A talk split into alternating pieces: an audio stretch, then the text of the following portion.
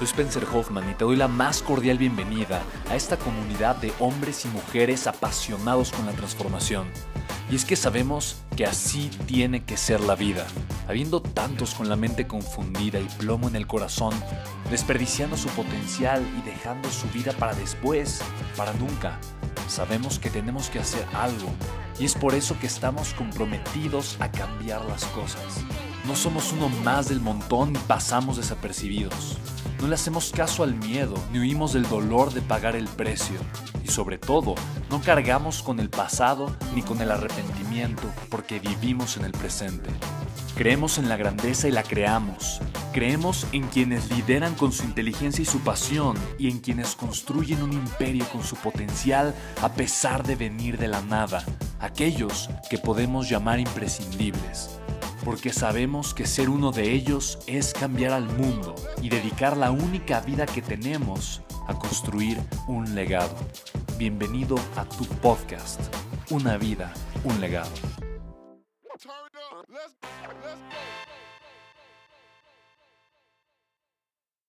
Pagas el precio para algo, pagas el precio para un triunfo. Y para mí son tres elementos hermosos, tres elementos que Escuché hace algunos años una conferencia y, quiero recordártelos porque seguramente los has escuchado. Pero la vida se compone, o la vida de, de una persona exitosa se compone de tres elementos. El sueño, la lucha y la victoria. El sueño, la lucha y la victoria. Yo tenía 18 años cuando escuché a un gran conferencista en Estados Unidos, en Utah, habíamos ido mi mamá y yo y estábamos escuchando a conferencistas, desarrollo humano, negocios. Yo estaba muy emocionado. Y por primera vez yo vi un efecto raro, algo, algo muy extraño, que seguramente Juanca, a Juanca le ha pasado. De repente anunciaron un conferencista, en este caso un señor Lennon Ledbetter, que subió al escenario con una sonrisa blanqueada, ya sabes, blanco refrigerador. Grande la sonrisa. Traía una corbata brillosa, de esas, de esas corbatas que, ya, no están de moda, pero, pero que brillaba. Era, era, un hombre alto, corpulento, con una gran sonrisa, una mirada, una mirada penetrante, profunda, así como la de Alex Gómez. Eh, y de repente cuando lo llaman al escenario, yo estaba, obviamente no me había alcanzado para los boletos de hasta enfrente, estaba hasta atrás, había un espacio de unas, no sé, 1500 personas. Y de repente yo estaba, no sé, como dos terceras partes hacia atrás. En ese instante la gente se pone de pie y empieza a correr hacia el escenario, con unas, no sé, 200 personas, con una libreta pidiéndole su autógrafo. Y este cuate, Lennon Ledbetter, ya estaba listo. Sabía lo que iba a pasar, sacó su Sharpie, su plumón, lo tenía listo y con la sonrisa empezó a dar autógrafos. Yo quedé impactado. Me impresionó más la conferencia que dio. Porque él justamente me hizo ser consciente de algo. Me hizo ser consciente que la gente tiene grandes sueños. Muchas personas tienen grandes sueños, sueñan en grande, pero no luchan en grande. Y que el tamaño de tu victoria no depende del tamaño de tus sueños. Depende del tamaño de tus sueños, pero principalmente de tu lucha. Porque grandes sueños y lucha pequeña significa victoria pequeña. Y ese es el verdadero fracaso. Ese es el verdadero fracaso. Haber sido un gran soñador, una persona que soñó, que se atrevió a soñar, pero que abandonó su potencial porque no tuvo la disposición o la voluntad de aceptar un poquito de dolor consciente en la vida. Yo he llegado a entender o a sentir que la aceptación de ese dolor consciente que llamo constancia, que llamo disciplina, que llamo hacer lo correcto a pesar de que es incómodo, para mí es un acto de amor propio. El dolor y el amor tienen mucho que ver. Y no hablo del sufrimiento, no hablo de cortarme las venas, de, ay, es que hago a Juana María. No, no, no, no, no. No hablo de ese tipo de dolor. Hablo de un dolor maduro, de un dolor profundo, de un dolor consciente. Del dolor de aquel luchador que se da cuenta, que se da cuenta y acepta esta incomodidad. Mira, ¿tú crees que hacer una producción así es cómodo? ¿Tú crees que juntar a todo el equipo para hacer algo así es cómodo? ¿Tú crees que invertir más de 4 millones de pesos para hacer algo así, ¿tú crees que es cómodo? No es cómodo. Pero la lucha nunca es cómoda. La lucha nunca es cómoda. Nunca. Por lo tanto, es indispensable que tengas la voluntad de renunciar a la comodidad si quieres una gran victoria en tu vida. Pregúntate, ¿qué tan dispuesto estoy de tener una gran victoria? ¿Qué tan dispuesto estoy de hacerlo? ¿Qué tanto lo anhelo, lo deseo? Y tal vez tu mente te dice, mucho, lo anhelo mucho. Sí, la segunda pregunta es, ¿qué tan dispuesto estás entonces de dar una gran lucha? De renunciar a la comodidad, de manera temporal, de renunciar a lo que te, te, acaricia, te apapacha, te, te es cómodo. Pero, pero escucha, escucha. No tienes que luchar eternamente. Luchas por periodos de tiempo, tienes descanso, tienes recuperación. Pero qué bonito sabe luchar. ¿Quieres que te comparta algo? Luchar es más bonito que la celebración de la victoria.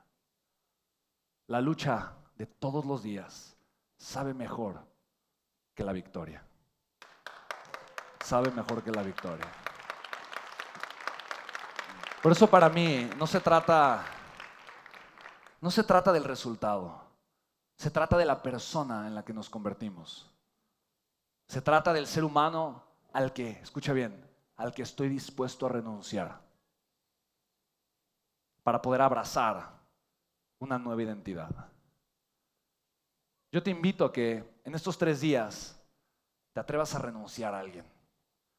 Te atrevas a renunciar a esa persona que tal vez veías en el espejo, esa persona a la que estabas tan acostumbrado. Esa persona que probablemente no soñaba lo suficiente o probablemente no luchaba lo suficiente.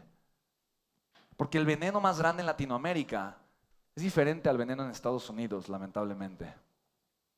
Pero yo veo que el veneno más grande en Latinoamérica es gente que está dispuesta a luchar en grande. ¿Tú crees que en Latinoamérica hay personas que luchan fuertemente, sí o no? que se despiertan temprano, luchan 14 horas y regresan a luchar? ¿Sí o no? Juanca diría, ay, sí, ¿no? Luchan en el trabajo y luego regresan a casa y vuelven a luchar. Se despiertan y siguen luchando.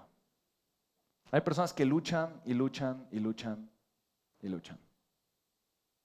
Sus victorias son pequeñas porque sus sueños fueron pequeños.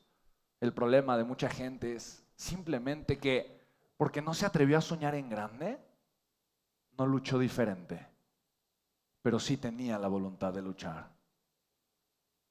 Lo veníamos platicando hoy, mami. Mi mamá me decía, ay, mi amor, tanto que yo luché, tanto que yo trabajé, pero no sabía lo que tú sabías.